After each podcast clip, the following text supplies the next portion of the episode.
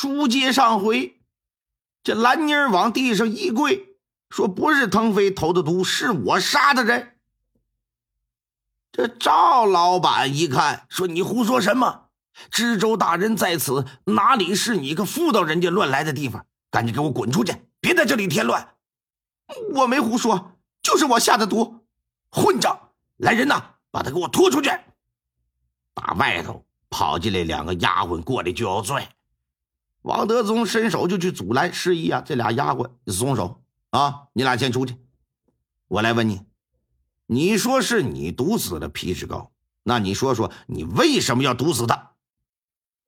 这兰妮儿呢，听老爷这么一问，打袖子里拿出一杏色的小荷包，双手捧着就递到老爷面前来，说：“小女子我呀，饱读诗书。”长大之后也梦想着能嫁给一个有才气的如意郎君，然而那皮公子就是一浪荡公子哥，胸无点墨，只会吃喝玩乐。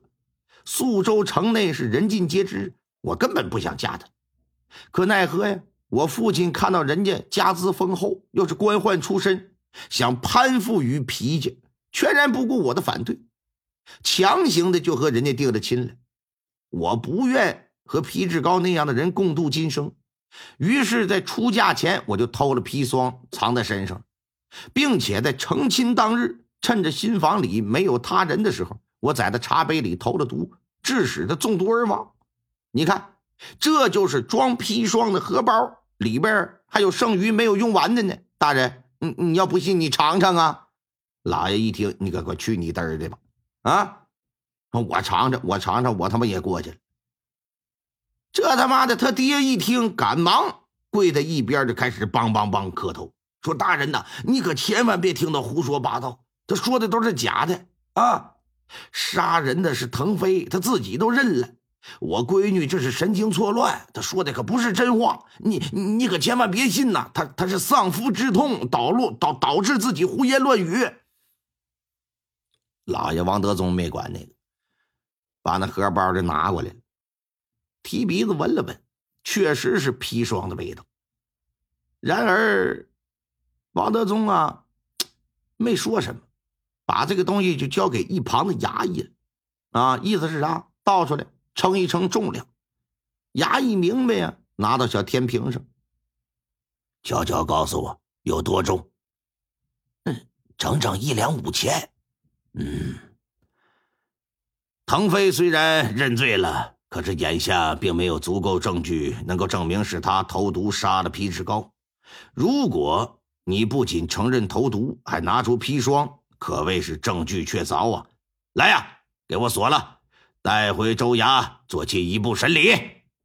两个衙役上前是哗楞楞抖开镣铐，锁上之后就往出拽。大人正要走呢，听后边赵老板就喊。呃呃，大人且慢，小人有话要说。呃，有什么话？若是你女儿犯了死罪，你想求情的话，就先不要说了。本官断案一向以事实为依据，绝不会听偏听信他人谗言。若真是你女儿投毒杀害皮志高，本官绝不会放过的。可如果有别的证据能证明不是他干的，我也不会冤枉他，大人，我不是为了求情，而是有一件非常重要的事。大人，你务必听我说完。你说说。呃呃，先前小人说腾飞在府中做教书先生，确有其事。除此之外，他他还和小女有过一段情缘。呀哈，又有意外发现，咋回事这腾飞在赵家做教书先生期间，和赵兰妮儿相识。由于腾飞才华横溢啊，这个诗书画堪称三绝，又是能言善辩，这就非常吸引姑娘的注意。再加上两人呢年龄相仿，哎，这姑娘对人家就动了春心了。腾飞面对兰妮儿这样长得又漂亮又有才的女子，自然也没什么抵抗力。通过不断接触聊天，发现聊得很来，俩人就坠入爱河了。郎有情，妾有意呀，合计合计，闷墩儿咪咪的就。当两人的感情达到一定程度之后，腾飞呀就向这个赵老板提亲，表示我喜欢你姑娘，我想娶她为妻。那赵老板作为一个生意人，非常现实，虽然他也很欣赏腾飞的才华，也觉得这个人呢可能会成为大器，只是这事儿啊有个可能，可能就是可能会发生，可能不会发生。哎。你毕竟眼不前你们老唐家家境贫寒，是吧？你和我们家天差地别，很担心姑娘嫁过去会受苦。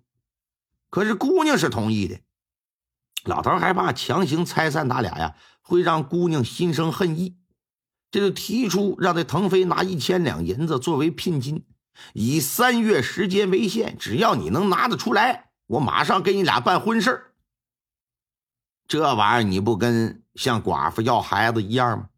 腾飞一个穷书生，是不是活了二十多年都没见过一千两银子长啥样？眼巴前一下让他拿出这么多钱来，那是做不到的事。就在他琢磨上哪能弄钱的时候，哎嘿，皮长山找到他，提出你替我儿子参加考试，说我给你一千两银子。那正愁没有招，天上掉个粘豆包吗？那腾飞别提多高兴了，这简直老天爷在帮我，满口答应。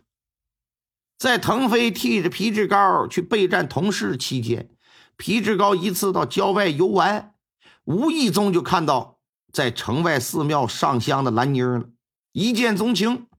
经过打听，了解到兰妮儿以及个人家庭情况，哎呀，那就更是喜欢了，然后就和。老皮头说了：“说我想娶赵府那姑娘为妻。”老爷子一听，觉得儿子也到谈婚论嫁的年纪了。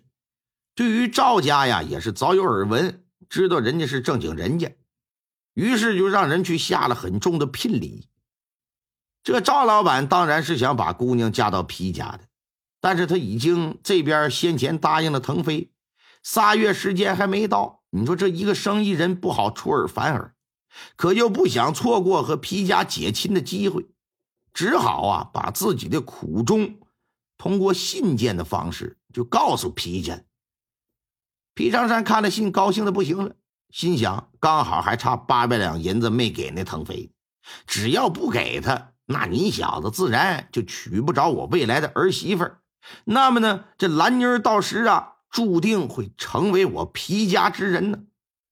打定主意。他给赵老板也回了一封信，表示这事儿啊，你交给我来办，还说咱们两家的亲事啊，结定了，绝不更改。